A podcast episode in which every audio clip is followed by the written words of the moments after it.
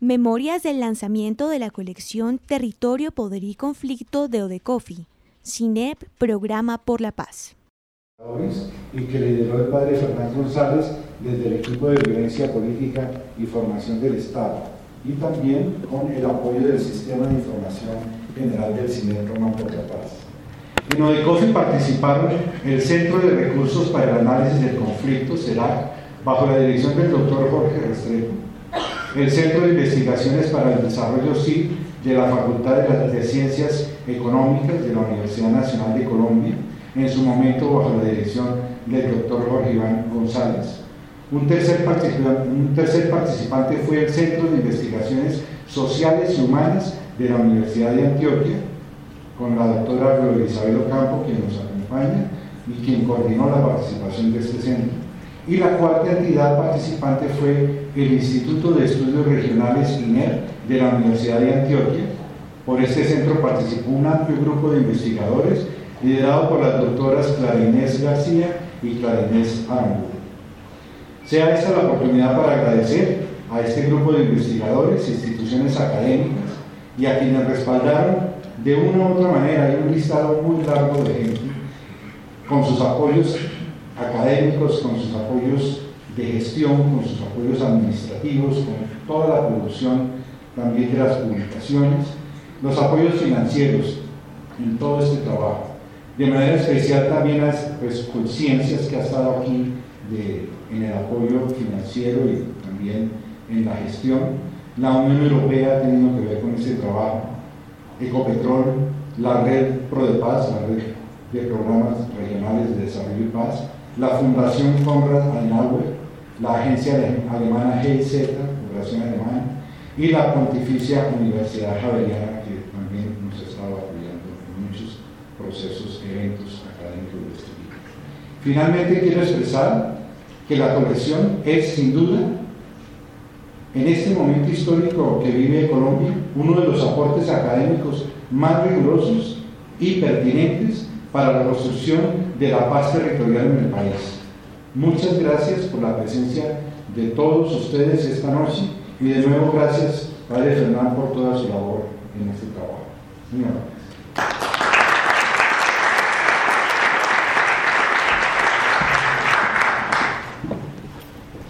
A continuación escucharemos a Fernán González, director de ODECOFI e investigador del equipo Conflicto y Estado del CINEP, Programa por la Paz.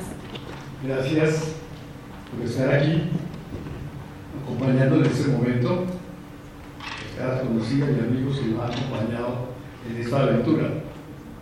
Quiero decir como director de Bacofi, me siento muy complacido y un tanto orgulloso de poder presentar hoy esta colección de libros que cumple con el objetivo que nos hemos propuesto cuando presentamos el concurso de conciencias ofrecer una visión panorámica de la manera diferenciada como el conflicto armado ha venido afectando a las diferentes regiones y localidades según sus características, ocupación del territorio, organización de la cohesión y la convivencia social, el modo y el momento de integración o falta de ella al conjunto político y económico de la nación en su conjunto. Así, presentamos estudios macro-regionales, siempre de carácter interdisciplinar, economistas, politólogos, sociólogos, historiadores, que hemos dedicado a analizar primero macroregiones, tenemos tres estudios macro-regionales que cubren, digamos, el suroccidente del país, el nororiente y oriente del país, y la costa caribe, estudios macro regionales. Cada uno de ellos tiene un, libro, casi todos de, de múltiples autores combinados, por ejemplo, en nuestro occidente contamos con el apoyo de Jorge Restrepo, su equipo de Seraco, el equipo nuestro, de, con Teófilo Vázquez, etc. Pero todos los demás equipos tienen, digamos, un componente interdisciplinar y de diferentes regiones incluso del país. Tenemos también una serie de estudios regionales. El Oriente y el Levante pequeños, a cargo del INER, de las claras, la de García y de Saramburu, Magdalena Medio, que también trabajó se daría un poco, el Mao Montomayo, que trabajó en la Clara Torres, el de Córdoba, obviamente, que es el que nos va a hablar hoy, Luis Isabel. Pero al lado de esos estudios más espaciales, digamos, macros regionales, tenemos visiones generales, por ejemplo, desde la relación frontera y desarrollo, estudio de Perecuña, un trabajo de la geografía económica, de Jorge Iván González, por ejemplo, el estudio de historia de ciencia política, que es mío, pero no es solamente mío, porque es un trabajo colectivo, que recoge trabajo de toda la vida, pero también trabajo de mis asistentes y compañeros de investigación, muchos de ellos están aquí hoy conmigo. El libro está dedicado a ellos, otras cosas. Esos, ese tipo de trabajos generales enmarcan los estudios regionales. Tenemos otros estudios adicionales, por ejemplo, un estudio sobre la gobernabilidad democrática comparado, digamos, con las disciplinas regionales. Tenemos un libro sobre las posibilidades de negociación con el ELN, que es bastante importante hoy en día, en ese momento que vivimos, que también es del grupo de CERAC, de alguna manera se desprende de los anteriores. Entonces, es una visión que cubre prácticamente todo el país.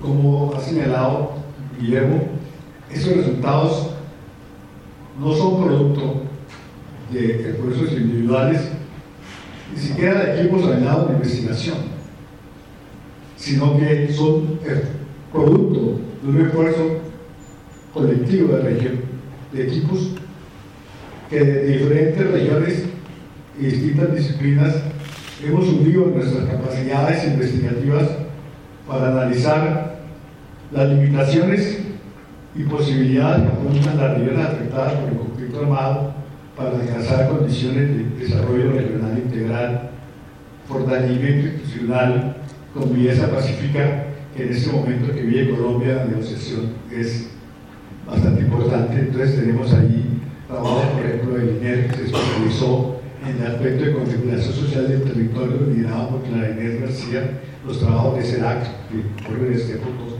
contará al final, el trabajo de Iván González sobre geografía económica, el, los trabajos de Estado y sociedad y conflictos sociales, trabajo demográfico de Luis Isabel, que nos a hablar ahora, y el equipo nuestro de violencia, paz inclusión del Estado de Cine.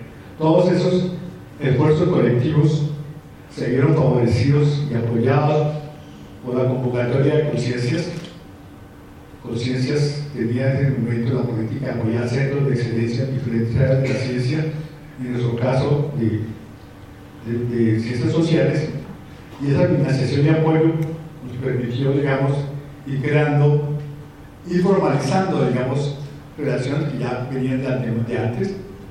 Nosotros prácticamente, eso siendo un grupo de amigos, de amigos que colaboramos entre nosotros, pero la ayuda de justicia nos ayudó a formalizar esa, esa, unión temporal y nos permitió, digamos, dedicar seis años de nuestra vida, desde el año 2007 al 2014 prácticamente, que empezó prácticamente eh, ya a consolidarse y nos estamos presentando. Entonces, esa formalización de los estudios regionales importante para nosotros. Entonces, y eso nos permite hoy producir los resultados que podemos ofrecer. Entonces, tenemos obviamente mucha gente que agradecer. El apoyo de conciencia fue fundamental para nosotros. El apoyo de muchos investigadores regionales, asistentes de investigación, jóvenes que se fueron formando en torno nuestro, que la lista sería enormemente larga. Y tenemos trabajos también muy importantes, un poco en la sombra. Quiero destacar, por ejemplo, la colaboración permanente de Elena Larmezada, que prácticamente ha sido fundamental en la armazón de prácticamente toda esta colección. Y quiero señalar la importancia de esta colección en este momento, en esta coyuntura de negociaciones de paz, que existe tanto y que la paz tiene que tener necesariamente una dimensión territorial, un enfoque territorial que parta de las regiones y localidades. Y eso es lo que nuestro grupo intentó hacer. Esa necesidad de una paz de enfoque territorial es ampliamente corroborada por estos estudios que presentamos. y muchas gracias por estar aquí.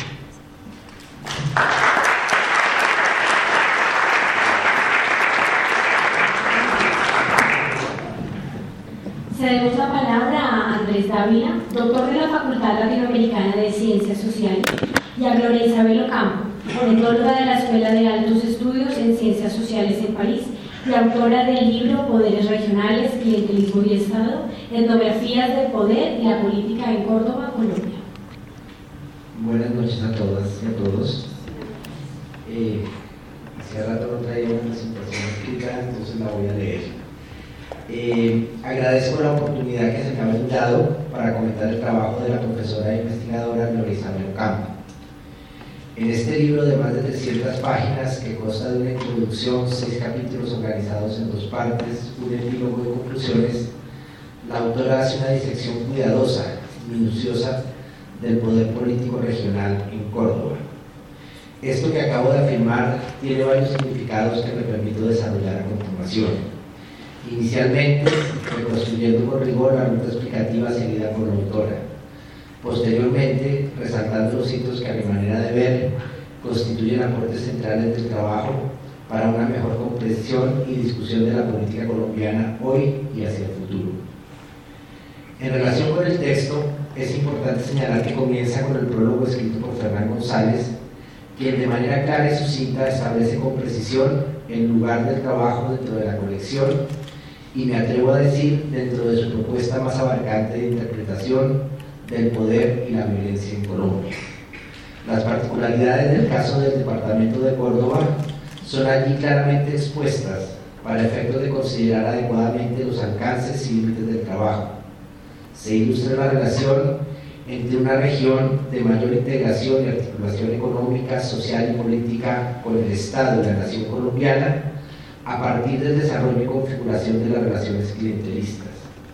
Y para ello, señala el prologuista, la autora parte de los poderes regionales, sus negociaciones, sus alianzas, sus cambios, sus diferencias y rupturas para establecer una particular interacción con el Estado y el régimen político. Si se quiere, se desentraña la configuración y funcionamiento del sistema político regional para dar cuenta del complejo entramado de relaciones que establece con el centro y sus oleadas de modernización, burocratización, democratización y ello lo hace acudiendo a las herramientas de la antropología, especialmente la etnografía, pero me voy a tomar la libertad de decir que además herramientas de la sociología, la ciencia política, la historia, en una amalgama fluida que conduce a explicar cómo se transforma y se conserva el poder político regional. El prologuista llama la atención sobre el aporte significativo, importante, ilustrativo en la relectura pausada no escandalosa, tampoco ingenua, del clientelismo y su capacidad para reinventarse como relación de intermediación clave en todo lo sucedido.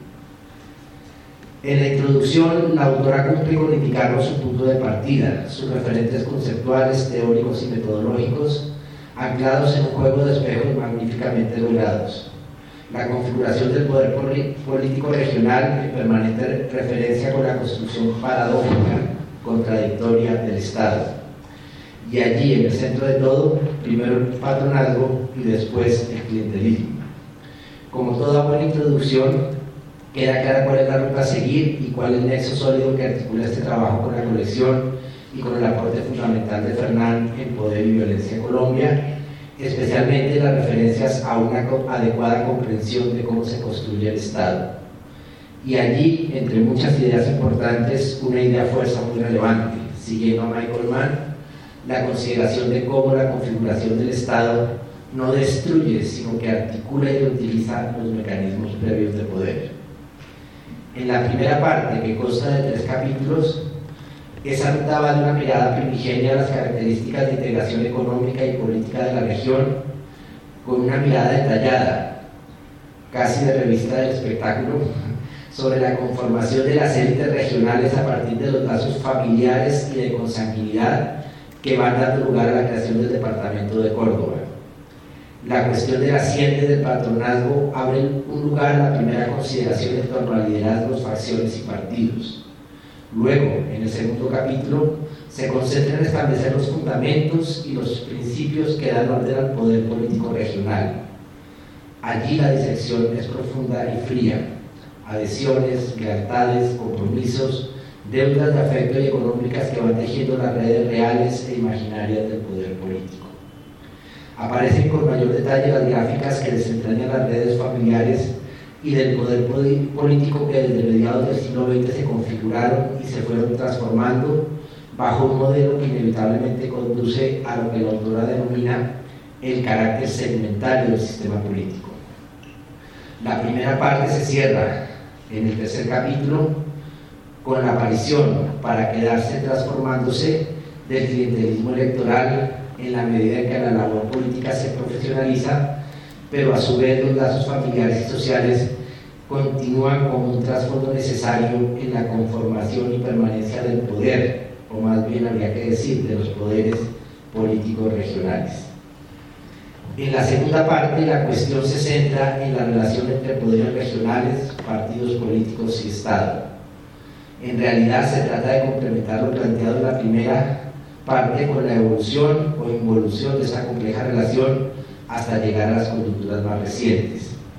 El capítulo 4 se detiene a establecer cómo se ordenan los poderes políticos regionales en en la interacción entre el Estado central y la región. Un Estado central que cambia de modelo, que aparentemente se moderniza y que irradia política, reglas y modos de intervenir del centro hacia las regiones. Un examen muy importante de este capítulo se refiere a las continuidades y rupturas que van de los auxilios parlamentarios a la mermelada santista. Otro a la distribución de la institucionalidad estatal entre los poderes regionales y las dinámicas positivas, propositivas y perversas de tales interacciones y distribuciones. El capítulo 5 se concentra en las reformas políticas, los poderes regionales y los partidos políticos. Aquí la autora hace su tránsito de la antropología a la ciencia política con muchos devaneos en la sociología política. Yo diría que es una gran exponente no de las metodologías cuantitativas, sino de las metodologías cuantitativas. Nos cuenta qué fue lo que pasó en la política en Córdoba. Eh, partidos, sistema electoral, elección popular de autoridades locales son nuevamente diseccionadas con frialdad y figura para permitirnos entender cómo esas transformaciones inducidas desde lo nacional son finalmente apropiadas, tergiversadas, redefinidas bajo las lógicas potentes de configuración de los poderes regionales. Y no es que estos no cambien y se adapten y se adecúen a cambios en las reglas y en las relaciones, pero conservan una capacidad enorme para traducirlo bajo lógicas que finalmente nos regresan a los primeros capítulos. Y claro, y hay, hay recomodos y relevos de partidos, de familias, de generaciones, de élites, de liderazgos, pero a todos ellos subyacen dinámicas que tienen demasiado que ver con las lógicas de la política regional desde hace mucho. Finalmente, en el capítulo 6 se aborda la cuestión paramilitar. Hace poco leí el texto de María Teresa Ronderos que nos cuenta la historia de Córdoba y del país desde allí, desde el paramilitar. Gloria Isabel la cuenta desde acá, y hay coincidencias y los hechos al final conforman una sola historia. Sin embargo, y aunque el autor es muy cuidadoso en sus interpretaciones y conclusiones, queda explícitamente planteada una muy necesaria relectura de lo que hemos denominado la parapolítica. Claro, si el afán principal es entender y explicar. El epílogo y la conclusión hay que leerlos en clave de una necesaria relectura del clientelismo. Hasta aquí una somera referencia a un texto que requiere ser leído para entender cómo se desenvuelve la política en las regiones y cómo se explica lo que, lo que hoy son escándalos cotidianas de periodistas, medios y analistas. Quiero ahora señalar, puntualizando, algunos grandes asuntos que el texto pone en remojo. En lo conceptual y metodológico, es un texto para enseñar a leer la política en lo regional. Quiero resaltar, entre las muchas cosas, las gráficas que resumen, potencian, y son muchas, y las invito a ser examinadas por un ejemplo, los lazos familiares, sociales, partidistas y políticos de Córdoba. De Córdoba. casi que son un ejemplo de lo que se requiere para todas las demás regiones y departamentos. En el análisis de la relación Estado central, poderes regionales, Estado moderno, poderes tradicionales, en cambio, es un ejemplo de cómo aproximarse a esta compleja cuestión. Debería incluirse como texto obligatorio en la inducción para todo funcionario del Departamento Nacional de Planeación y para los asesores de los ministros y los directores de los ministerios en el análisis de cómo lo familiar social, las sociabilidades se reinventan, perduran, se apropian de. El texto es un rico repertorio de ejemplos para entender por qué y cómo resulta tan difícil construir ciudadanías y modernidad. Pero a la vez, por qué es tan oficiosamente peligroso seguir desde el centro y desde una mirada ignorante, ingenua, moralista, desconociendo que así son las cosas e insistiendo en miradas clínicas que solo ven corrupción para política y que me confunden y no diferencian los alcances del clientelismo. En el análisis del clientelismo comprueba algo que debería ser claro. No se acababa con el paso a una sociedad predominantemente urbana y moderna. Por el contrario, allí está y allí se ha quedado, transformándose, adaptándose eventualmente monetizándose, eventualmente también inmiscuyéndose en los programas sociales, en la contratación pública, en la venta del voto, incluso acompañando los embates paramilitares o de cierto populismo cautivista que se intentó para reemplazarlo. Pero no solo eso, si bien es claro que el clientelismo es asimétrico y cierra canales de movilidad, también es cierto que ha sido en realidad real, en la realidad real, un enorme mecanismo de inclusión una relación de intermediación que, como los partidos, se niega a desaparecer. Y en cuanto a los partidos, valga decir que el caso de Córdoba resulta muy interesante para repensar la supuesta crisis y desaparición del, bipartidismo en Colombia. Por el afán de terminarse, me quedó una sola referencia a la forma muy interesante como Isabel nos muestra eh, ese fenómeno de la judicialización de la política que hace tan complejo y tan enredado la realidad política que hoy enfrentamos. Bueno, espero con esto dar elementos para invitar a su lectura, a su apropiación, a su discusión. Y finalmente quiero felicitar a la autora y obviamente a los, a los gestores de toda la colección por darnos la posibilidad de conocer mejor el país. Muchas gracias.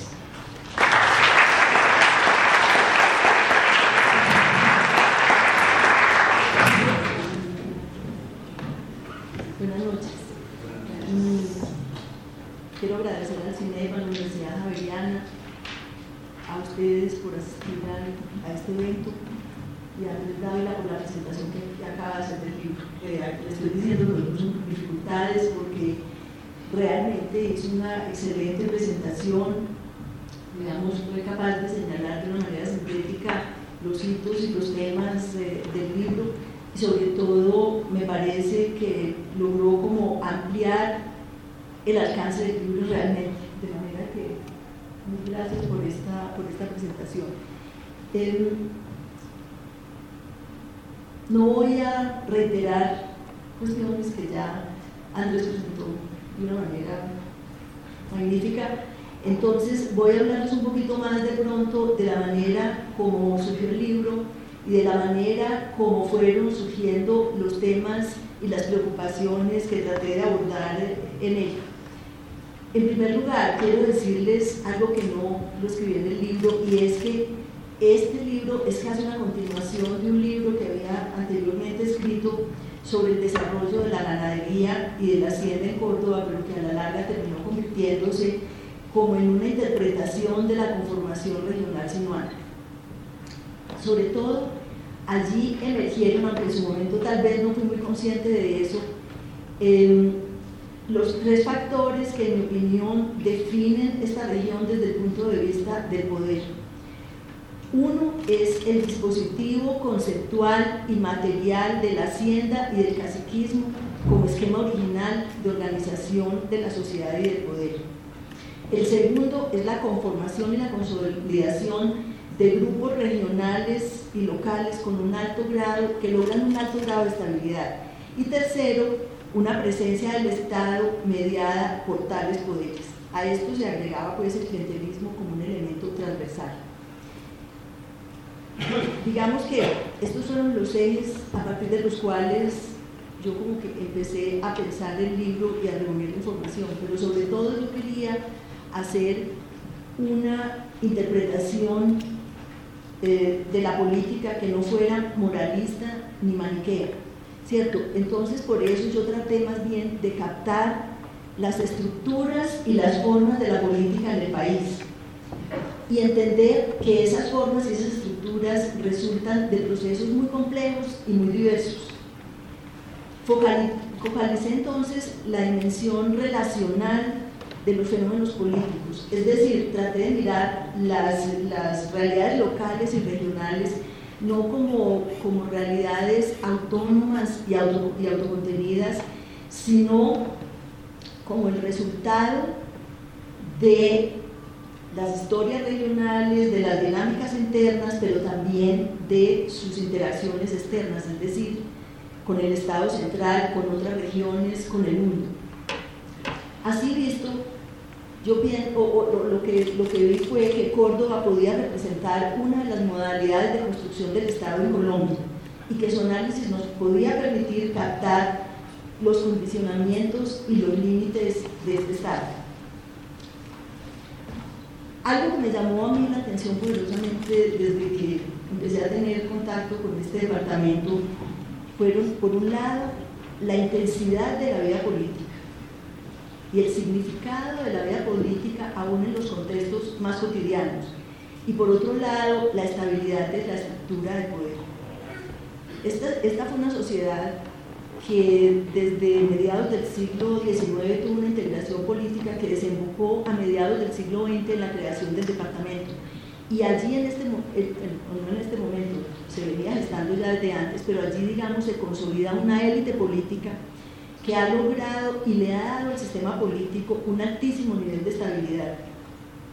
A diferencia de otras regiones, como lo mencionaba Andrés ahora en el comentario, aquí los partidos políticos tradicionales tienen plena vigencia, diría yo, eh, lo cual se debe, en mi opinión, en buena parte a que ellos no corresponden a las descripciones que hace la teoría política de lo que es un partido político. No.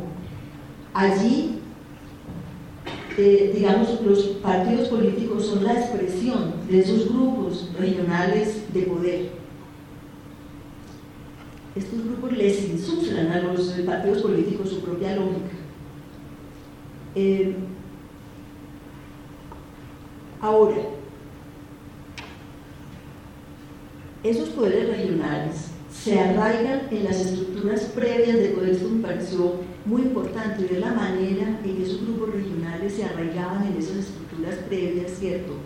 Se arraigaban en las sociabilidades y en las formas idiosincráticas de organización de la vida política. Estos arraigos fueron los que me llevaron a mí, el reconocimiento de estos arraigos fue lo que me llevó a mí a, considerar el papel que desempeñaban las adhesiones primarias, especialmente el parentesco y los nexos territoriales en la producción y en la reproducción del poder político. Yo creo que este es tal vez el aspecto eh, o, el tema del libro en el que puedo desarrollar, digamos, una mirada más propiamente antropológica em, de los temas. Pero también allí abordé otros dispositivos, eh, digamos, como para entender esa estabilidad del, del sistema de poder y encontré en el faccionalismo que se da entre las élites políticas Digamos que ese faccionalismo permite un juego incesante de rupturas y de alianzas que dan lugar a una, a una, especie de equilibrios fluctuantes, por llamarlos de alguna manera, que contribuyen a la estabilidad del sistema político. Otro factor, obviamente, de, estabilidad de este sistema de poder eh, es el clientelismo, tal vez el más importante. Ya dije que él actuaba como un elemento transversal a todo el sistema político él articula las adhesiones primarias y las adhesiones políticas. El clientelismo se inscribe en los arreglos institucionales, en los arreglos de poder y en los arreglos de clase que están implicados en los poderes regionales. La persistencia del clientelismo obedece también a que él es funcional a la forma en que se organiza la desigualdad en el departamento. pero también a que se trata de una institución con fuertes arraigos previos. Es decir, el esquema previo de adhesiones sociales y políticas, eh, digamos, eh, se, se transforma en el clientelismo electoral, pero sin romper ese esquema previo de adhesiones sociales y políticas.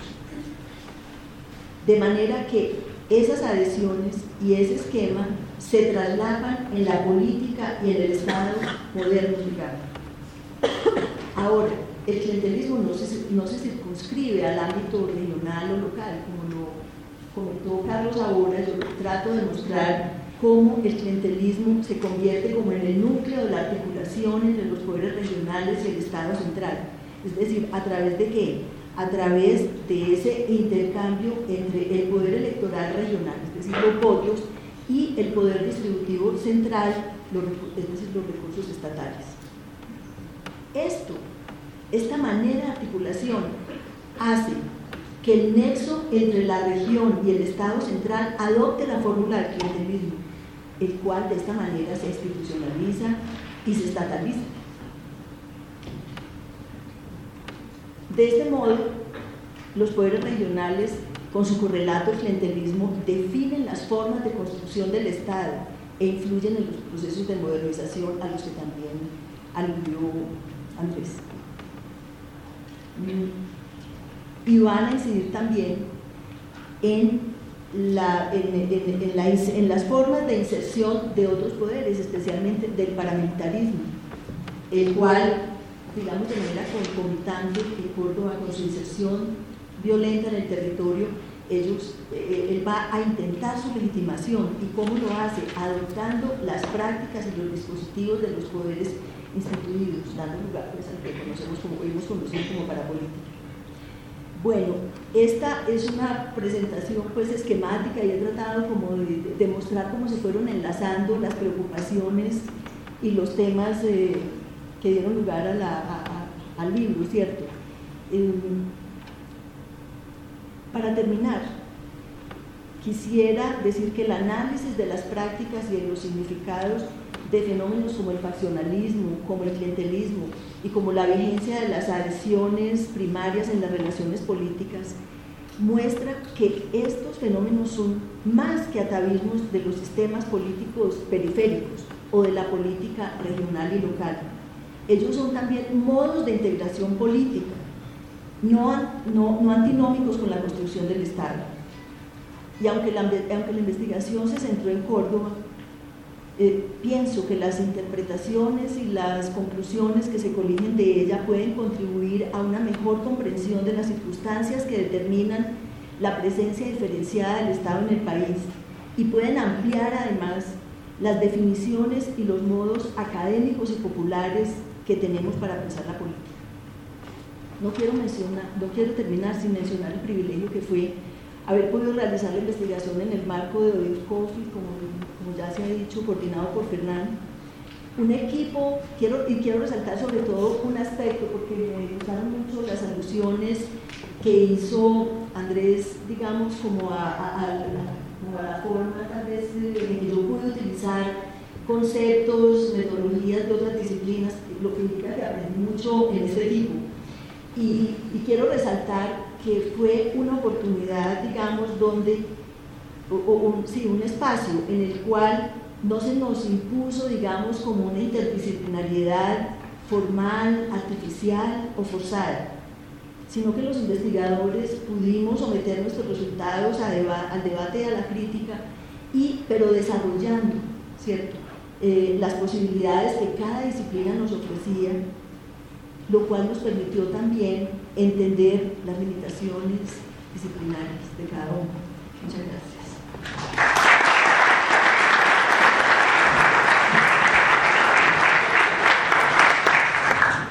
Agradecemos a Andrés Dávila por su comentario sobre el libro Poderes Regionales y el Estado y a Gloria Isabel por contarnos un poco más del proceso de construcción y el análisis que soporta este libro.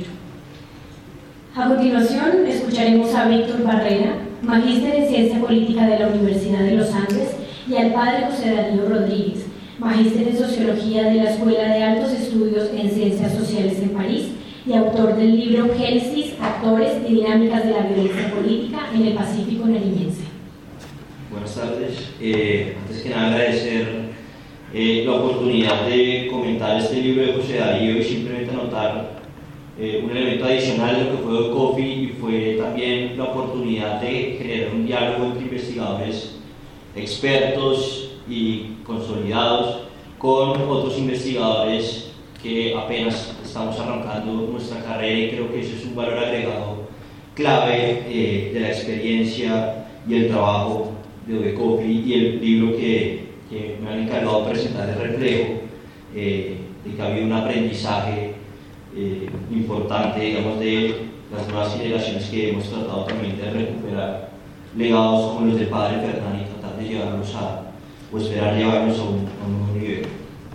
Eh, digamos, también para optimizar un poco el, tiempo con el que cuento, quisiera eh, leer mi presentación.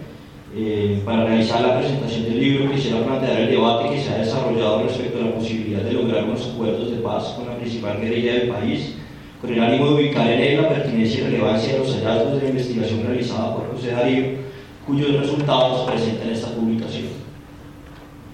Hecho esto, quisiera concentrarme muy brevemente en el esquema argumentativo que se desarrolla en el libro y finalmente hacer un par de comentarios críticos que permitan realizar una lectura que vaya un poco más allá y que pueda generar una agenda de investigación alrededor de una región que resulta clave para pensar el posconflicto en el país. Acerca del debate actual que se desarrolla en el país, me parece importante enfatizar, como ya lo han hecho algunos de los panelistas, el padre Fernán, que la premisa básica que anima los estudios de la colección que esta noche se presenta, incluido el de José Darío Rodríguez, es que el conflicto armado y la violencia política que ha padecido el país no se ha distribuido homogéneamente ni en el espacio ni en el tiempo. Al igual que otras guerras, la colombiana ha sido una confrontación que ha vinculado conflictos locales de muy diverso tipo, cuya evolución ha dado lugar a una serie de transformaciones territoriales de la disputa armada, de la disputa armada haciendo del mapa de las violencias un mapa cambiante que ha adquirido tintes nacionales únicamente en momentos y circunstancias muy puntuales. Esta variación temporal y espacial del conflicto armado es precisamente una de las razones que llevó al comisionado para la paz, Sergio Jaramillo, a hablar de una paz territorial, horizonte y apuesta del país ante una eventual firma de un acuerdo entre el gobierno y las FARC como resultado de los diálogos que actualmente se desarrollan en La Habana. Se trata del reconocimiento de que en un escenario de posacuerdo, los legados de la violencia no serán los mismos en todas las regiones del país, ni tampoco las capacidades locales con las que se contarían para iniciar un proceso de reconstrucción. En consecuencia, abocados a impulsar una dinámica de construcción de paz territorial, el principal desafío es que tendríamos un conjunto de regiones y localidades con puntos de partida muy distintos, algunos más críticos que otros, incluso en aquellos municipios y regiones que distintos estudios han propuesto priorizar para el denominado postconflicto y que suelen agregarse equivocadamente en un mismo paquete. El libro de José Darío Rodríguez, Génesis, Actores y Dinámicas de la Violencia Política del Latén Pacífico Nariñense, adquiere un valor especial en este debate, precisamente porque se ocupa de una de las regiones que enfrentaría uno de los puntos de partida más problemáticos de cara a la construcción de paz territorial. El tipo de presencia que ha logrado las FARC en este territorio más orientada hacia lo militar que lo político, que este último elemento desaparezca del todo, y los estrechos vínculos que esta guerrilla ha establecido con los labores más básicos de la cadena productiva de la coca, en un juego de alianzas precarias y disputas violentas con las bandas criminales que con el tiempo terminaron subordinadas a su dominio armado, evidencian las enormes dificultades que se enfrentarían, por ejemplo, al cumplir a cabalidad con una dejación de armas por parte de los miembros de este grupo guerrillero en esta zona del país. Esto para no hablar de las enormes dificultades que encontrarían para reintegrarse a la vida social, en un contexto en que los fuertes lazos comunitarios de las comunidades étnicas de la región han constituido, han constituido una barrera insalvable para producir su poder de fuego en un poder regulador similar al que ha logrado imponer algunas de las zonas de colonización campesina donde históricamente las FARC han tenido presencia. La motivación fundamental de José Darío al escribir este libro es precisamente comprender cómo se llegó a tal estado de cosas más concretamente, busca descifrar lo que él considera es la especificidad de la violencia política en esta región, que se ve reflejada en el lugar singular que ocupa en cuanto a la temporalidad del conflicto armado. El hecho contrastante, según el cual, al mismo tiempo que algunas de las regiones y territorios que históricamente habían sido eje de la disputa armada, dejaban de serlo, en la del Pacífico nariñense aumentaron progresivamente las acciones violentas como resultado de la expansión de los grupos armados ilegales, teniendo profundas consecuencias para la población civil y, eventualmente convirtiéndose en el nuevo escenario privilegiado de la guerra colombiana. Tomando como referencia la información de la base de datos del CINEP, el capítulo 3 del libro está dedicado a, a describir la magnitud del fenómeno, sus variaciones geográficas y las características de su especificidad temporal. Las cifras no dejan de ser alarmantes. De los 1.027 civiles que fueron victimizados en esta región entre 1990 y 2012, el 95% se concentró en los últimos 12 años, siendo los municipios de Tumaco, Barbacoa y Ricaute los más afectados. Cifra que, comparada con el total de víctimas combatientes que presenta José Darío, 445 en el total, de las, de las cuales 432 ocurrieron entre 2000 y 2002, a una proporción aproximada de una víctima militar por cada tres víctimas civiles. Ahora bien, lo relevante del libro, además de su naturaleza dramáticamente informativa, es que no se limita a la descripción del fenómeno y a capturar las variaciones temporales y territoriales de la violencia en el Pacífico nariñense. Desarrolla a su vez un argumento explicativo en dos pasos que se sustenta, además de la información cuantitativa, en una juiciosa revisión bibliográfica y la consulta de fuentes primarias, producto de un trabajo de campo intensivo en la región desarrollado por el autor a mediados de 2013. En el primer paso del argumento, el autor destaca que si bien la naturaleza periférica y el olvido estatal a que ha sido sometida esta región, la rampante corrupción de su clase política, los problemas relacionados con la distribución de la tierra, el predominio histórico de actividades extractivas como única vía del desarrollo y la erupción del narcotráfico fueron las condiciones que facilitaron la llegada de los grupos armados, guerrillas paramilitares y bandas criminales, estas no se pueden asumir como causas directas del aumento de la violencia que ha padecido esta región desde comienzos del año 2000.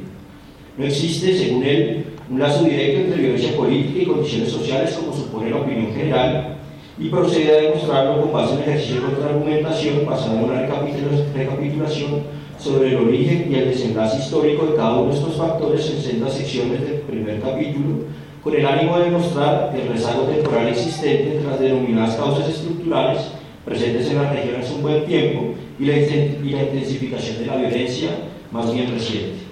Ante esta limitación, en el segundo paso de su argumento, el autor se pregunta por lo que denominan los factores desencadenantes de la violencia en el Pacífico nariñense, que considero es el núcleo duro de su investigación. Atado a la narrativa que acompaña la revisión de los datos sobre el conflicto armado regional consignada en el capítulo 2 y a las fuentes testimoniales que reproducen el capítulo 3, José Darío demuestra que el aumento de la violencia en esta región tuvo como factores desencadenantes la interacción entre condiciones geográficas favorables y las decisiones estratégicas de los grupos, de los grupos armados de desplazarse de otros lugares del país a esta región con el ánimo de abrir un nuevo frente de guerra, animados en gran parte por las reglas del negocio del cultivo de coca y en el caso de las FARC por los duros golpes que estaban recibiendo en, el departamento, en departamentos como Caquetá, Cauca y Putumayo, producto de la ofensiva estatal que se inició con la ruptura de los diálogos del Taiwán y se consolidó con la implementación de la política de seguridad democrática durante los dos gobiernos de Álvaro Uribe Vélez. Los factores geográficos se manifiestan, por una parte, en una histórica vinculación con los negocios del contrabando y la ilegalidad facilitada por la utilización de los ríos Patilla y Telenví, y por otra parte, de manera más reciente, la finalización en 1995 de la vía que atraviesa oriente a occidente del departamento y el sur de los municipios de Ricaute, Tumaco y Barbacoa, precisamente tres de los municipios más afectados por la violencia. Ambas vías de comunicación resultaron fundamentales, según José Darío, para movilizar recursos y tropas y produjeron una fractura artificial en la región entre norte y sur, adicional a la fractura natural entre el occidente y el oriente del departamento impuesta por la cordillera de los Andes. Lo paradójico es que esta red de comunicación que podría considerarse un mecanismo de integración a la vida nacional en un contexto como el del Andén Pacífico, con presencia de múltiples actores armados, legales e ilegales, terminó por activar una, una cruenta disputa por el control de estas vías terrestres y, fluviales. Hasta aquí considero que son algunos de los hallazgos que podrían suscitar o que suscitarían una lectura juiciosa de este pequeño pero compacto libro a cargo de José Darío Rodríguez. Para finalizar, simplemente dos comentarios críticos a tener en cuenta para estudios posteriores en relación con esta región. El primero de ellos es la necesidad de hacer un estudio más sistemático acerca de la economía política de la coca en esta región y los vínculos que muchos de estos, de estos cultivadores establecieron con otros departamentos como Putumayo, donde se desplazaron en un principio esta actividad productiva y posteriormente regresaron luego de haberse visto afectadas las condiciones de seguridad en, los, en los departamentos ya anotados. Tercero, simplemente señalar un elemento adicional y es, tiene que ver con el esfuerzo que hace al final José Darío Rodríguez en términos de la necesidad de pensar posibles mecanismos y políticas públicas de intervención en esta región del país. Y me parece que es importante eh, su argumento en la medida que está mostrando cuál, se, cuál debería ser el primer elemento, digamos, a atender en esta región, precisamente cuando distingue entre las causas estructurales que evidentemente llevarán mucho tiempo solucionar con estos factores desencadenantes de la violencia. Y creo que en ese sentido arrojo unos insumos y algunas ideas generales sobre la posibilidad de iniciar un proceso de construcción de paz desde las regiones y en particular desde la del Pacífico. Muchas gracias.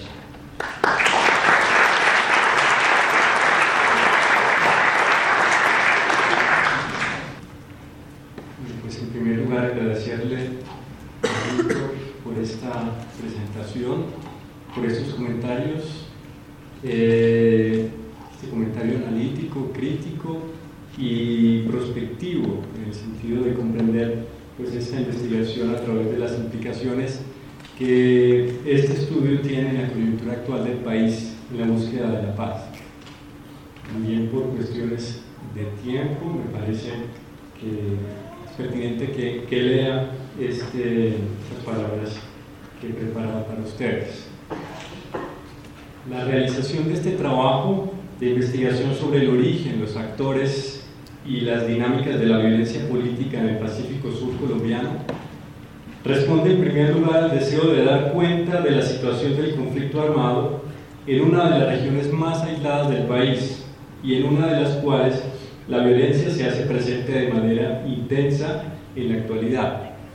En segundo lugar, a la intención de contribuir a la investigación sobre la realidad de esta región, marcada por la pobreza y el olvido institucional.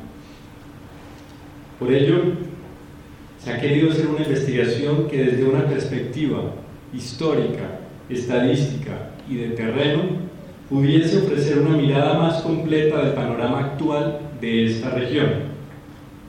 Algo que me llamó la atención y que me sigue llamando la atención en relación con la percepción de la realidad del Pacífico nariñense es la facilidad y el simplismo con la que diversas personas califican la crisis humanitaria actual de esta, de esta región como un problema casi exclusivamente ligado al fenómeno del narcotráfico.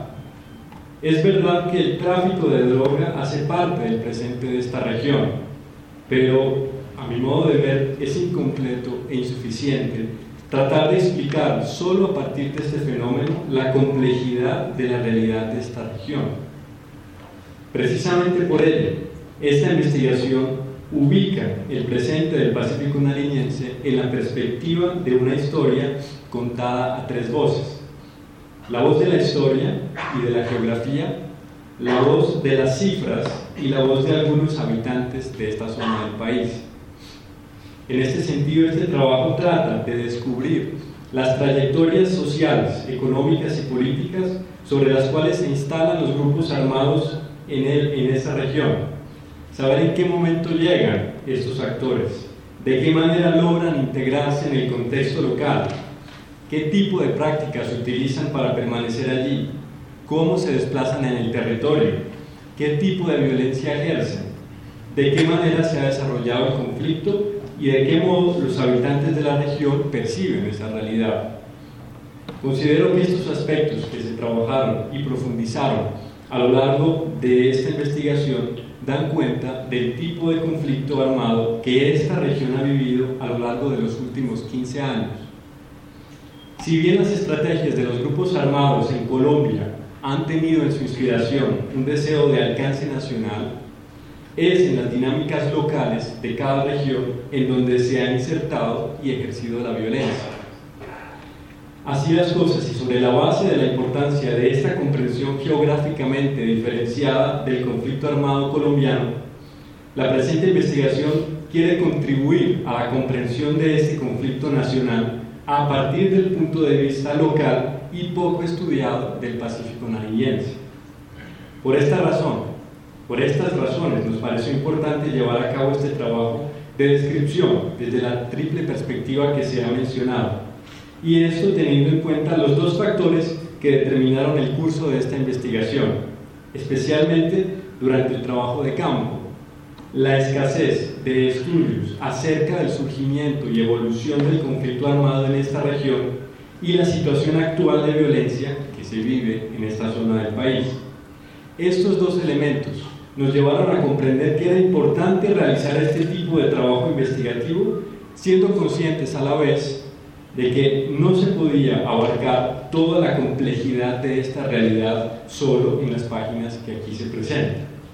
No obstante, sí podemos decir que los procesos históricos presentados, las dinámicas estadísticas expuestas y las percepciones de los habitantes de la zona sobre esta realidad que se pudieron recoger abren un horizonte de interpretación y de comprensión de la manera particular como se desarrolla y se vive el conflicto armado en el Pacífico nariñense. Dicha aproximación permitió llegar a los siguientes resultados, brevemente.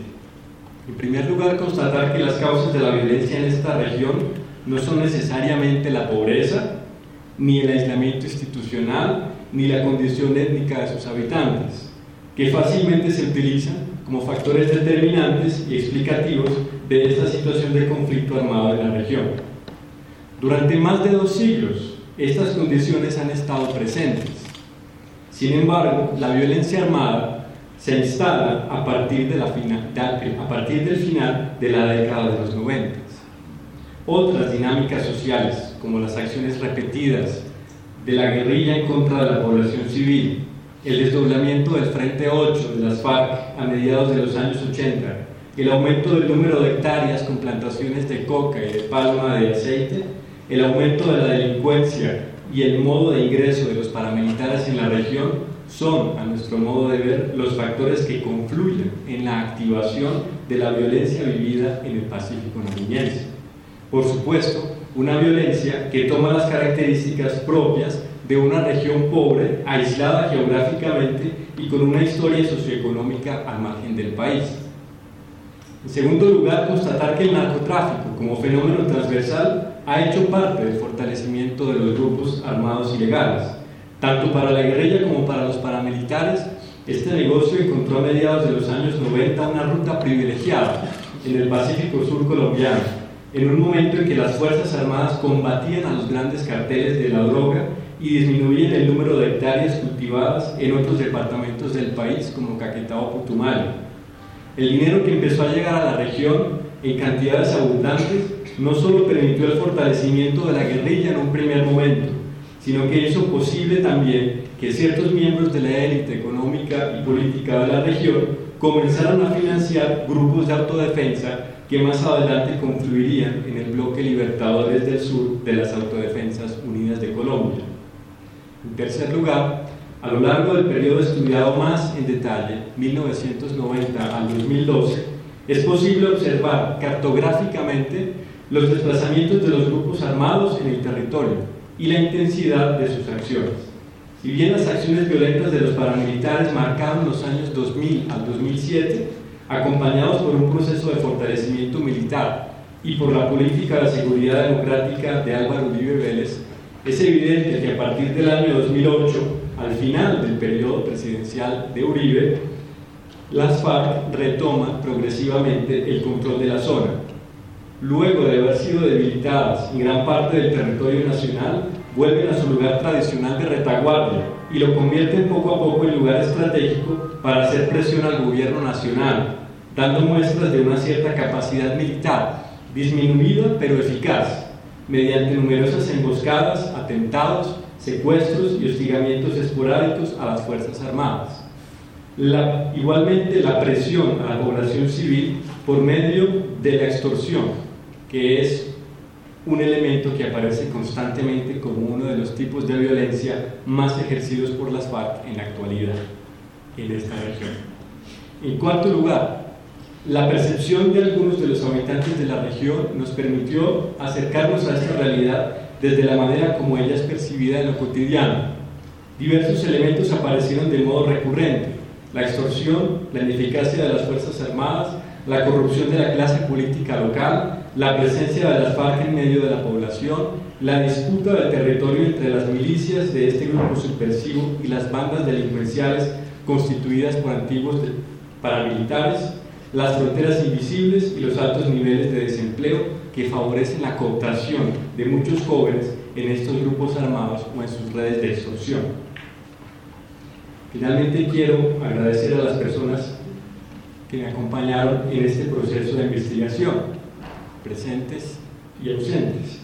Al profesor Gilles Bataillon, en la Escuela de Altos Estudios de Ciencias Sociales de París, por sus comentarios, su dirección acertada y su cercanía, a Bernard Bougon y Hélène Dumas, por su tiempo dedicado a corregir la versión francesa de este texto, a Monseñor Gustavo Girón, obispo de Tumaco, retirado, por su recibimiento y acogida durante mi trabajo de campo en Tumaco, a mis compañeros del CINER por su apoyo eficaz desde la dirección, el banco de datos, el sistema de información georreferencial y el equipo de publicaciones, a mis compañeros jesuitas en Colombia, especialmente a Pacho, que siendo en aquel entonces provincial de la compañía me destinó a hacer esos estudios en Francia, a mi familia, a las personas que hicieron posible esta publicación también de la Universidad Javeriana y especialmente a Fernán González por su cercanía, su afecto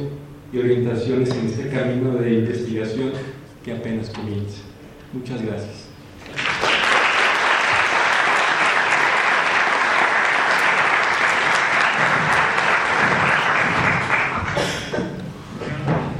a Víctor Barrera por sus apreciaciones y a José Darío Por los aportes que nos da para comprender un poco mejor la configuración del Pacífico en la niñez. Ahora tomará la palabra el padre Francisco de Rú, doctor en Economía de la Universidad de la Sorbona y fundador del Programa de Desarrollo y Paz del Magdalena Medio, y Jorge Iván González, doctor en Economía de la Universidad Católica de Lovaina y autor de Circuitos, Centralidades y Estándar de Vida, un ensayo de geografía económica. Muy buenas tardes a todas y a todos. Quiero empezar por expresar mi agradecimiento al grupo de Coffee por el privilegio de poder compartir en este escenario donde se presenta un trabajo académico de extraordinario valor y calidad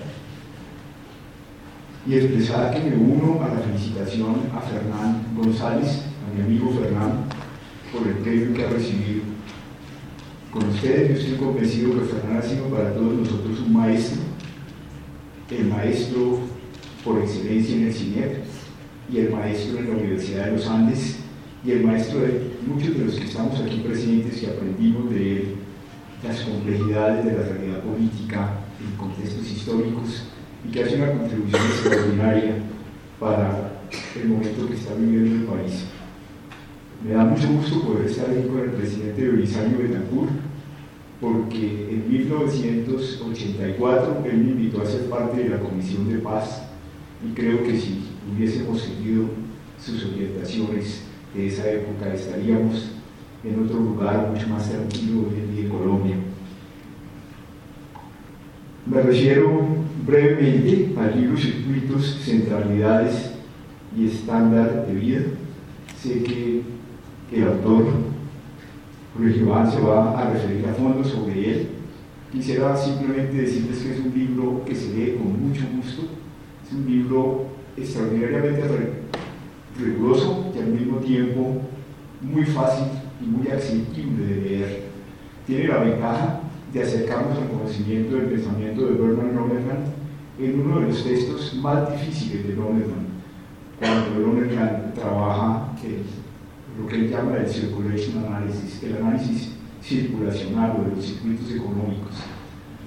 Y con rigor, pero también con sencillez pedagógica, introduce en esa visión para comprender los desarrollos económicos en una región.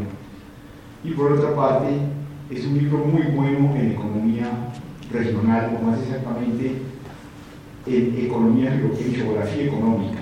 Creo que está allí su mayor valor, su conversación, su diálogo con algunos de los mejores maestros en economía mundial y el cuidado con que esas conversaciones lo llevan a acercarse a las regiones de Colombia, el Mandarina Medio, los Montes de María, el Putumayo, el Oriente Antioqueño, Caratumbo.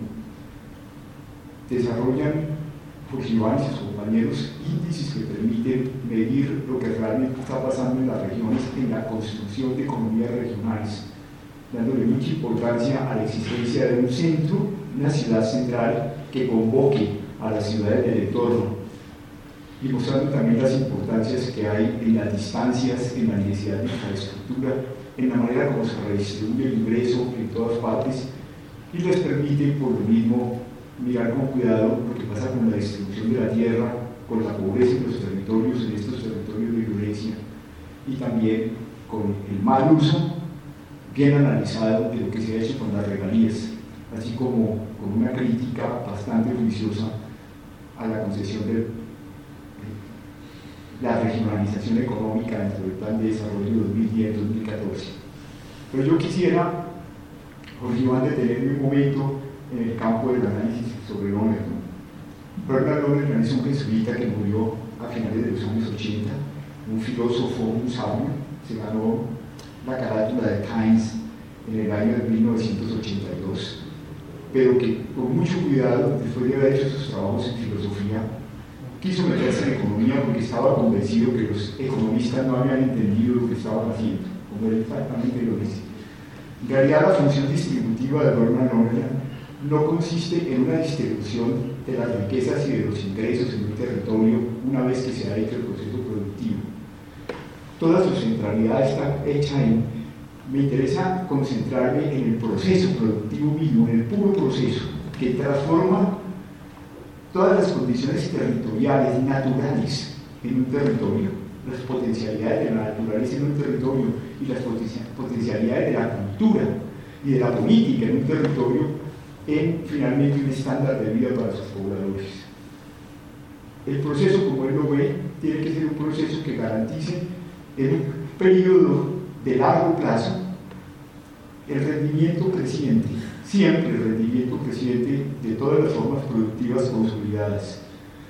Y lo que él entiende por el estándar de vida es realmente distinto de lo que entiende como el proceso mismo que siempre de flujos extraordinariamente dinámicos, de manera que el acercarse a una ciudad como, como Barrancabermeja, por ejemplo, la ciudad que yo viví, o una ciudad como Aguachica, inmediatamente trataría de ver qué está pasando aquí en los flujos de bienes y servicios para la gente. ¿Cuántos litros de leche hay para las familias por año? ¿Cuántos galones de gasolina hay para las familias por año? ¿Cuántas libras de arroz hay para las familias por año? Lo que quisiera llamar la atención es que Norreman se da cuenta que para acelerar los procesos en las regiones consolidarlas como tales necesita dos cosas inmensamente. Un concepto cultural de cuál es la vida que los pobladores quieren vivir, que es lo que llama el standard of life, el, estándar de vida, y que nosotros en el Mandarina Medio lo llamamos con la gente la vida querida por los pobladores. Pero eso está lejos de ser simplemente una generalidad cultural, o como dicen ustedes en el libro, una mezcla de generalidad cultural con entusiasmos morales, no. Allí se define realmente cuál es el tipo de demandas que la gente quiere hacer sobre la totalidad del proceso productivo, pero luego muestra que para poder acelerar el proceso en un territorio, usted tiene que colocarse cada vez más atrás. Si ustedes quieren que se produzcan más zapatos, tiene que producir más cuero, si quiere producir más cuero, tiene que producir más reses y si quiere, etcétera, etcétera, hacia atrás, y tiene que ganar grandes eficiencias en utilización por hectárea de las reses. Les pongo un par de ejemplos para entender esto que el libro trabaja que yo quiero invitar al equipo de Iván a profundizar más porque nos ayuda inmensamente, entre otras porque regiones como la zona cafetera que conoce muy bien el presidente Belisario nunca tuvo una centralidad, lo que tuvo fue una función distributiva en que la gente se fue centrando realmente gracias a la Federación Nacional de Cafeteros de la época, en cuál era la vida querida por los pobladores. Miren el caso de Barranca ¿Qué pasa allí? Si uno se coloca hacia atrás, hasta hacia la función de la producción petrolera en el territorio, como los asalariados del petróleo, están bien situados atrás, es decir, la producción de energía y de productos muy básicos, la gasolina, están muy bien pagados. Y al recibir esos pagos caen sobre la ciudad para demandar los bienes de su calidad de vida. Pero como llegan sorpresivamente con salarios muy altos, la ciudad y la región tienen forma de responder a la demanda en que ellos están. Y si no hay una función distributiva, que lo que tienen que hacer rápidamente es activar la producción en la región de los bienes que la gente está demandando para su vida continua, todos los precios de la ciudad se disparan. Ya no están en el territorio los productos que la gente está buscando, la gente trae los productos de Medellín y de Bucaramanga y de Bogotá y Barranquilla termina por ser una ciudad donde solamente el 3 o el 4% de los productos que consume la gente son producidos en el territorio. Fíjense en el caso, por ejemplo, de tratar de darle la vuelta al asunto, como se hizo con Ferticol, empresa de la cual yo estuve participando en la junta directiva. No se hace porque el orden pide. El, el va muy a profundidad, pidiendo que consiga una región garantizando que la totalidad de los productos, la minería y la energía, el conocimiento, los bienes básicos y los bienes, los bienes fundamentales y los bienes intermedios estén focalizados en la producción de, de las cosas que la gente quiere y produzca claro excedentes en todos los momentos y venda los excedentes para hacer comercio con las cosas que está haciendo. Pero háganlo así. Ecopetrol tiene alrededor de unas 60, 60 flujos, se llaman eh, petroquímicos que se utilizan muy mal en el territorio y muchos se pierden. Se utilizó uno, el flujo de amoníaco, y con ese flujo de amoníaco se montó la empresa de producción de amonio de Colombia. Sin embargo, cuando gracias a la producción de urea que se estaba haciendo en esa empresa, se activó la producción agrícola en el territorio, y por ejemplo, las hectáreas de cacao pasaron de ser 12.000 hectáreas a ser 40.000 hectáreas, se acrecentó enormemente la demanda de urea. Pero no se hizo una transformación en la planta, que era lo que debía haber hecho una función distributiva, en el momento en que se empujaba la demanda en el territorio. Hacer una transformación de la planta hubiera permitido producir toda la urea que estaba demandando el territorio, que iba a ser más grande con la entrada del caucho y más grande con la entrada de la palma de aceite. Y la planta no aguantó la competencia internacional que llegaba con precios mucho más baratos, con tecnologías muchísimo más fuertes y que traía la urea a Cartagena y sería más fácil comprar la urea que venía de Canadá, traerla de, Cartagena a Barranca Bermejo y terminaron por quebrar la planta de Ferticol en Barranca Bermeja. Quisiera sobre todo insistir en que en ese modelo de, de que ve con claridad que si hay una concepción de lo que los pobladores quieren en un territorio y si se incorpora a toda la población en el proceso productivo, porque para ir la redistribución no consiste en darles cosas a la gente con los excedentes que se han logrado, sino en, meter a todo el mundo en la producción de la vida vida y ganar aceleraciones en la medida que usted se coloca hacia atrás en el proceso.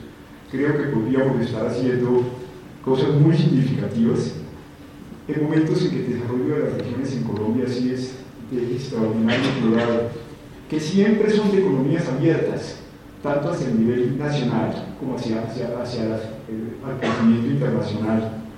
Y que hoy, por ejemplo, en el caso de nuestra frontera con Venezuela, está gritando la necesidad de crear una región de frontera entre los pueblos que están del lado del Táchira y del Zulia y del Apure y los pueblos que están acá, de los Santanderes y de Arauca, con este tipo de concepción, donde haya suficiente autonomía, pero con articulación, por supuesto, dentro de estos cuidadosos estudios de, de con las soberanías nacionales, para construir juntos los dos países, aunque nos duele el alma en este momento con todo lo que ha pasado, la posibilidad de un territorio de construcción entre todos. Muchas gracias.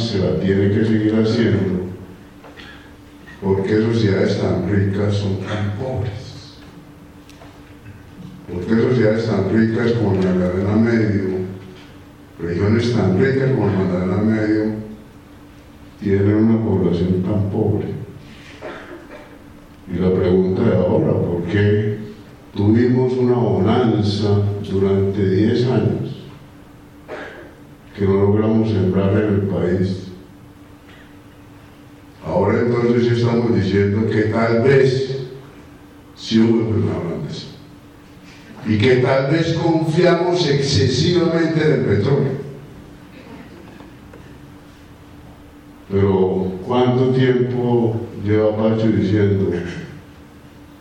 Si usted no genera dinámicas endógenas en los territorios a partir de la riqueza que se crea en el territorio, pues sencillamente el territorio no es sostenible. Los indicadores sociales de Magdalena son un desastre. Los del Catatumbo,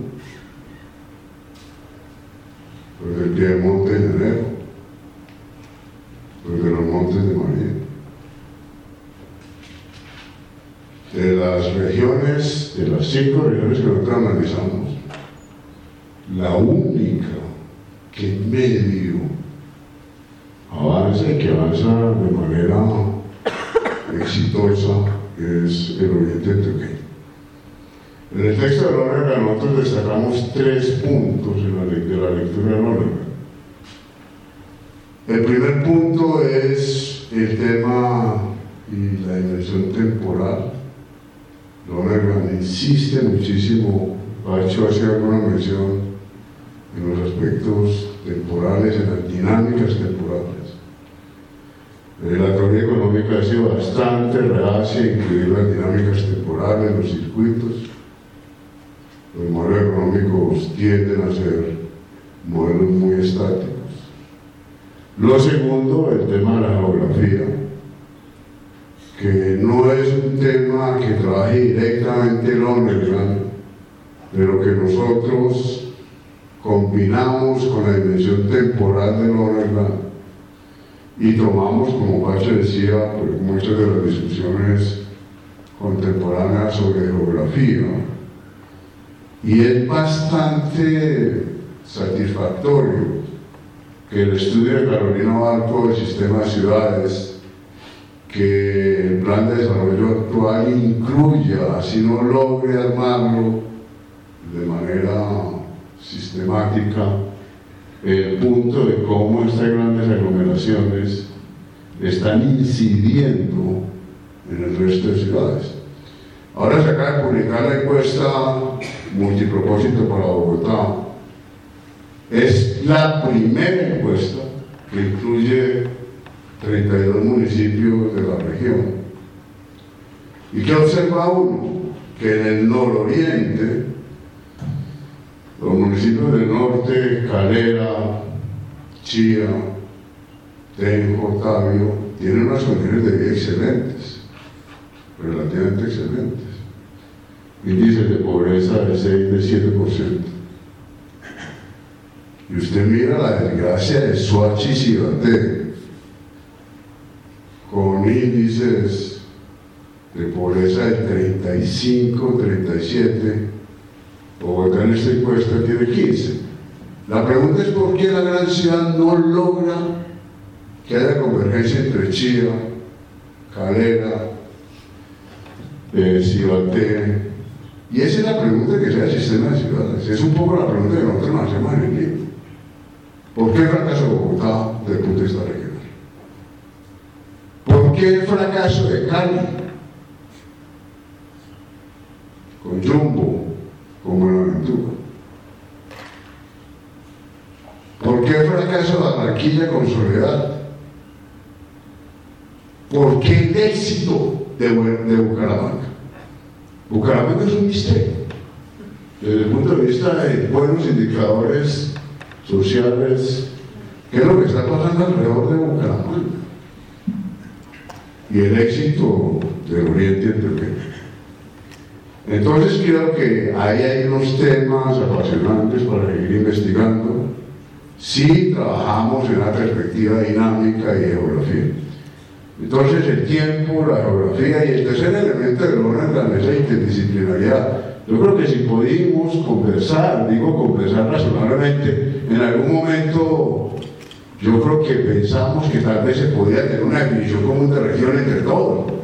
Finalmente yo creo que entendimos, y verdad nunca pensó que eso era posible y creo que finalmente tampoco eh, insistimos en pero yo creo que si hay una apertura enorme para poder hablar con otras disciplinas.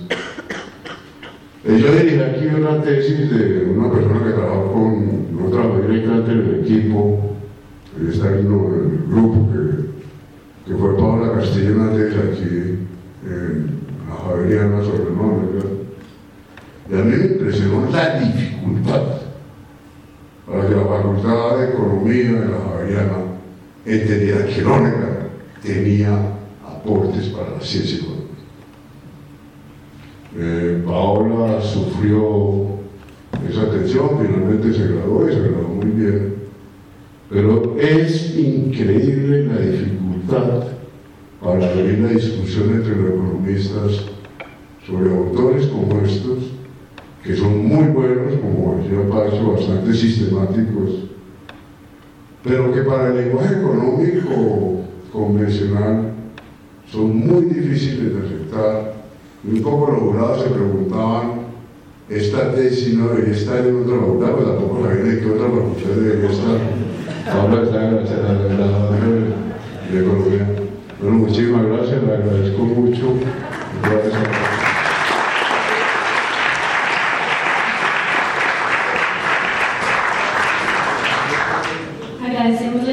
del padre Francisco de Ru y de Jorge Iván González, pues nos dan algunas pistas de las preguntas que motivan las investigaciones que se hacen desde OECOFI y la profundidad y rigurosidad de los estudios realizados.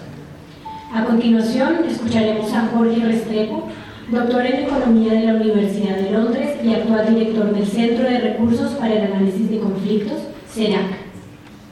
Bueno, muchísimas gracias. Eh, Debo decir además que soy profesor de la, de la Universidad Javeriana de la Facultad de Economía y, muchas veces, eh, por Iván, también me siento así como su estudiante, ¿no? O sea, ¿qué hago yo allá?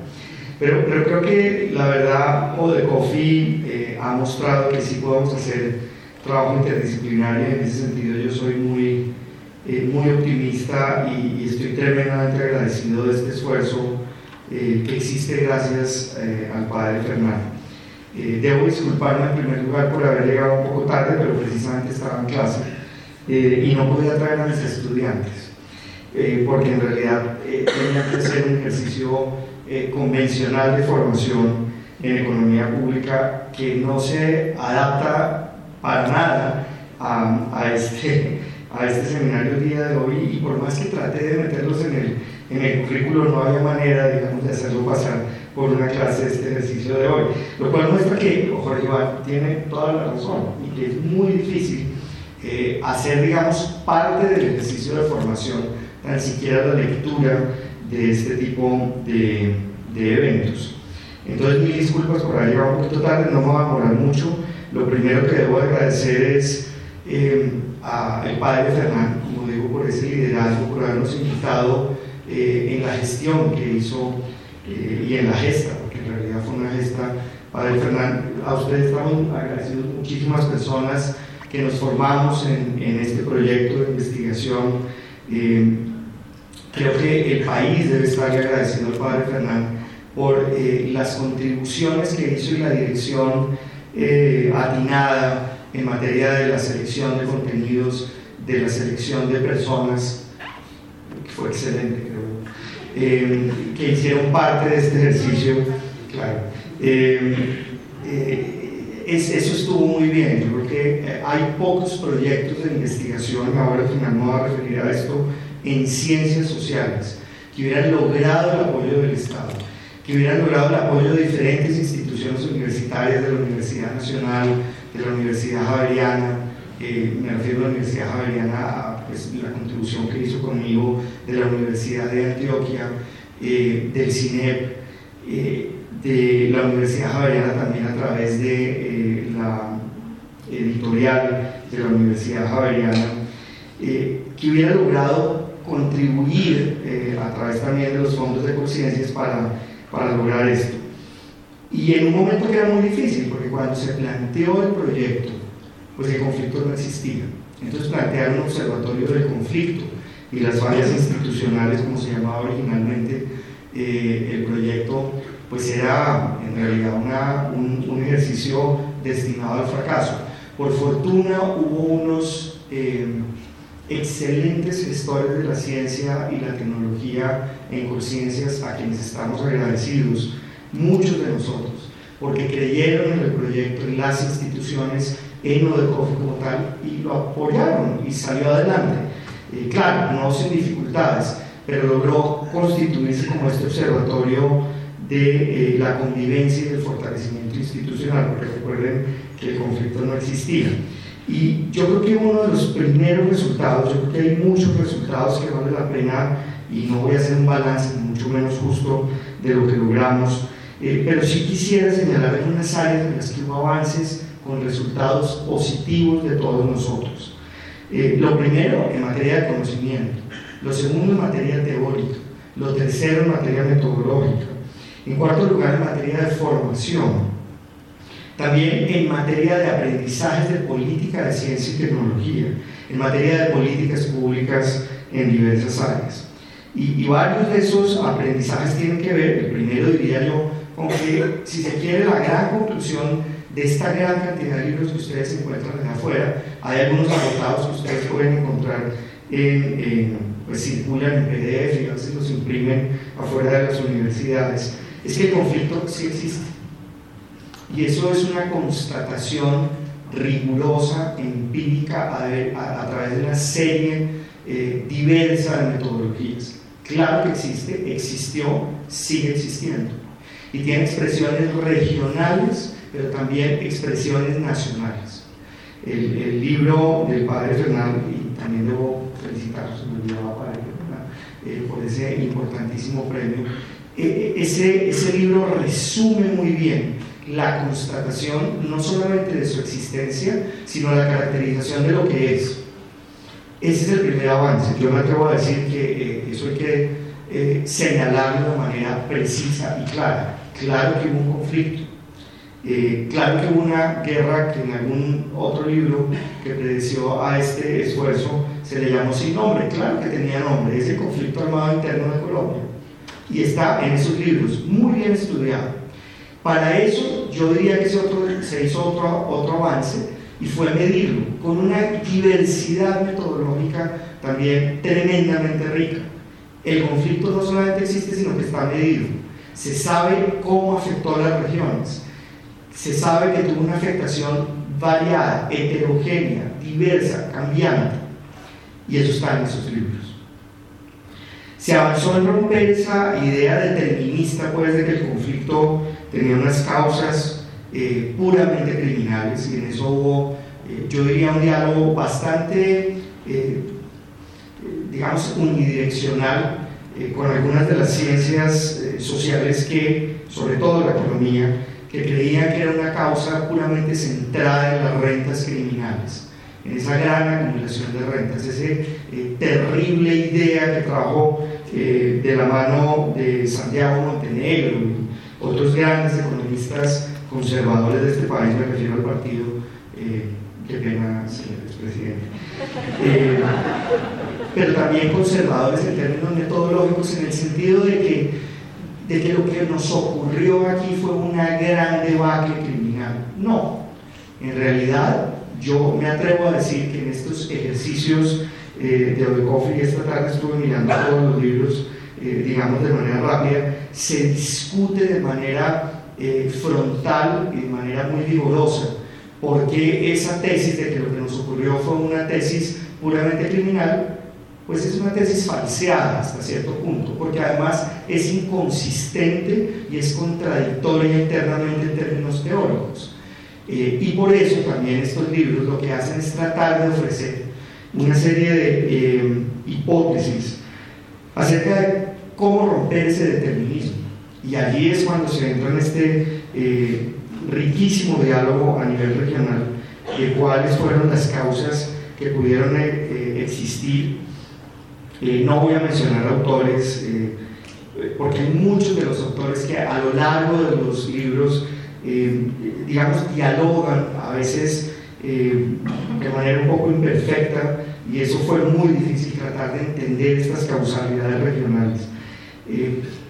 La otra contribución que yo diría que se hizo tanto en términos teóricos como metodológicos, en términos de conocimiento, tiene que ver con eh, los impactos. Hay una gran cantidad de ensayos y documentos que estudian los impactos que ha tenido este conflicto en términos de políticas públicas, en términos lógicamente de pérdidas humanas, en términos de la configuración de estas regiones que se asume en la mayoría de los estudios como un elemento ahí sí determinista aquel el conflicto que termina dándole forma a las regiones, pero también a las instituciones políticas como el libro que hoy se presenta de eh, la profesora eh, Gloria Isabel Ocampo.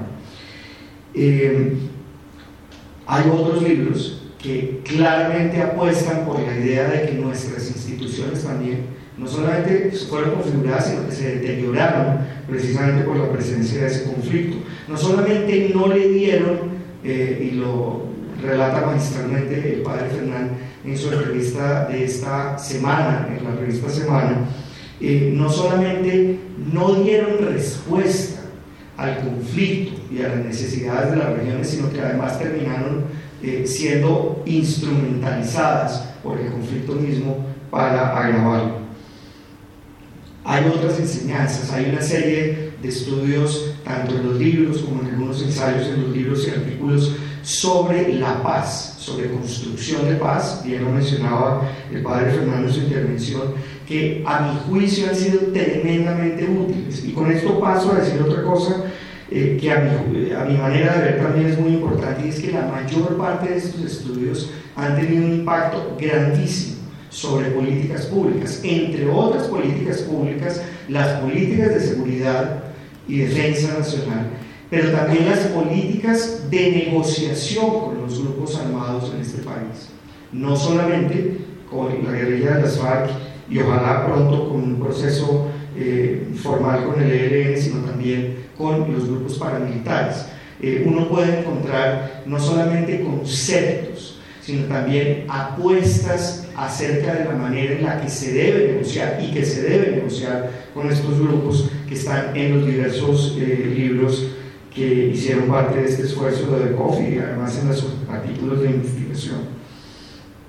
Eh, quisiera también resaltar dos elementos muy importantes a nivel metodológico eh, que, digamos, están a lo largo de todos los estudios. Y estos son estudios, ya lo mencionaban quienes me antecedieron en el uso de la palabra, son estudios interdisciplinares.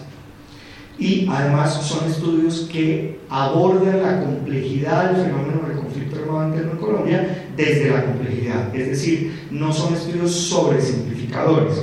Probablemente uno de los problemas que tenemos los economistas es que somos sobresimplificadores, porque parte de nuestra formación metodológica eh, es mal enseñada en el sentido de que debemos simplificar para entender. Eh, yo me atrevo a decir que aquí hay muchos estudios que son buena economía, eh, Jorge Iván, padre de Ru, en el sentido de que son estudios que buscan darle una respuesta desde la asunción de la complejidad del fenómeno, pero también desde la asunción de la complejidad metodológica. Y eso es otro de los aportes. Eh, encontramos también, y esto es muy importante, quisiera resaltarlo, en todos estos estudios que nos costó tremendamente el conflicto, y por eso quisiera invitarlos a que los lean. Yo creo que mi papel decía, eh, me decían esta tarde que yo lo que debía decir es invitarlos a que los lean. Y en últimas lo que quiero decirles es que vale la pena leer no solamente los libros que se lanzan hoy, sino muchos otros. Eh, cómprenlos, los que venden, hay unos que como les digo está gratis, ya no se pueden comprar, pero léanlos, porque una de las terribles cosas que uno encuentra en cada uno de los libros es que esto nos costó una cantidad. Esto cambió el patrón de desarrollo de este país, cambió la historia y lo cambió para mal. Pero tenemos la oportunidad de cambiarlo para bien, porque solamente frenar estos, eh, los costos del conflicto, logrando su terminación negociada, eh, nos va a costar mucho menos. Eh, hay varios estudios en eso, entre ellos los de Jorge Iván, que, que, definitivamente lo deja convencido uno de eso. quisiera terminar con unas de las enseñanzas que me parece que vale la pena dejarlas como reto, y es que aquí en Colombia sí se puede hacer ciencias sociales pero que para hacer ciencias sociales sobre estos problemas eh, de la sociedad colombiana se requiere el apoyo decidido y sostenido del Estado. Este esfuerzo no se hubiera podido hacer sin el apoyo de conciencias. Y fue un apoyo baratísimo, ínfimo. Ustedes no se imaginan la plata que le destinó conciencias durante 7 o 8 años para Fernando a esto. Yo creo que no alcanzó a hacer ni siquiera 3 millones de dólares para una gran cantidad de, de, personas que se formaron en eso, de productos de investigación, de esos duros que además a los que hacen cienciometría en términos de libros, artículos, personas que hicieron maestría, personas que están cursando y que han terminado el doctorado, muchas de ellas de la escuela de Odecofi, de la escuela de Fernando González, de Jorge Iván eh, González y de las demás personas que estuvimos involucradas en esto, porque es una escuela de personas que se necesita para hacer buenas ciencias sociales en Colombia. Primero, líderes, líderes eh, como Fernando, como Iván, como eh, el padre de personas que apunten estratégicamente y a, las que, y a las que les crea el sistema de ciencia y tecnología. No solamente con ciencias, está en CLENC, la raquítica institución eh, de ciencia y tecnología que tenemos hoy, sobre todo lo que tiene que ver con las ciencias sociales, sino también las universidades. Las universidades tienen que creerle y apostar a este tipo de proyectos. Eh, se puede hacer ciencia si se hace en red. Yo creo que este proyecto no hubiera sido posible si no hubiera contado con la contribución de todos los investigadores, asistentes, eh, colaboradores administrativos, gerentes de proyectos de la Universidad de Antioquia, del CINEP, de la institución que eh, a ratos a veces dirijo, eh, porque hubiera sido imposible. Se requiere también esa, esa fortaleza institucional en todas esas instituciones, pero que trabaje coordinadamente en red. A mi juicio, este fue un modelo exitoso un modelo de los centros de excelencia que además eh, pues está abandonado, está completamente abandonado como modelo para apoyar eh, la ciencia y tecnología en Colombia, en particular en ciencias, en ciencias sociales. Entonces hubo un gran beneficio para un mínimo costo y hay unos aprendizajes enormes que tenemos que aprender. Yo, yo lo diría incluso para, para terminar de esta manera. Nosotros estamos ya viviendo la transición del conflicto a algo que todavía no sabemos qué es. Algunos le llaman el posacuerdo, otros le dicen el posconflicto, pero esta transición ya la estamos viviendo. Y hoy en día no existe un programa de ciencias sociales en este país, menos apoyado por la institución de ciencias sociales de Colombia, para poder guiar las políticas públicas en ese posconflicto. No existe. No es un programa estratégico de conciencias. Y eso lo necesitamos, porque lo único que empezamos a hacer fue a, rascar, si se quiere, la, superficie de, este, eh, esta gran montaña de conocimiento que tenemos que hacerle una buena prospección, que tenemos que mapearla, que tenemos que entenderla para poder poblar ese territorio, ojalá en paz. Eh, entonces sí podemos, pero necesitamos hacer mucho más. Muchas gracias.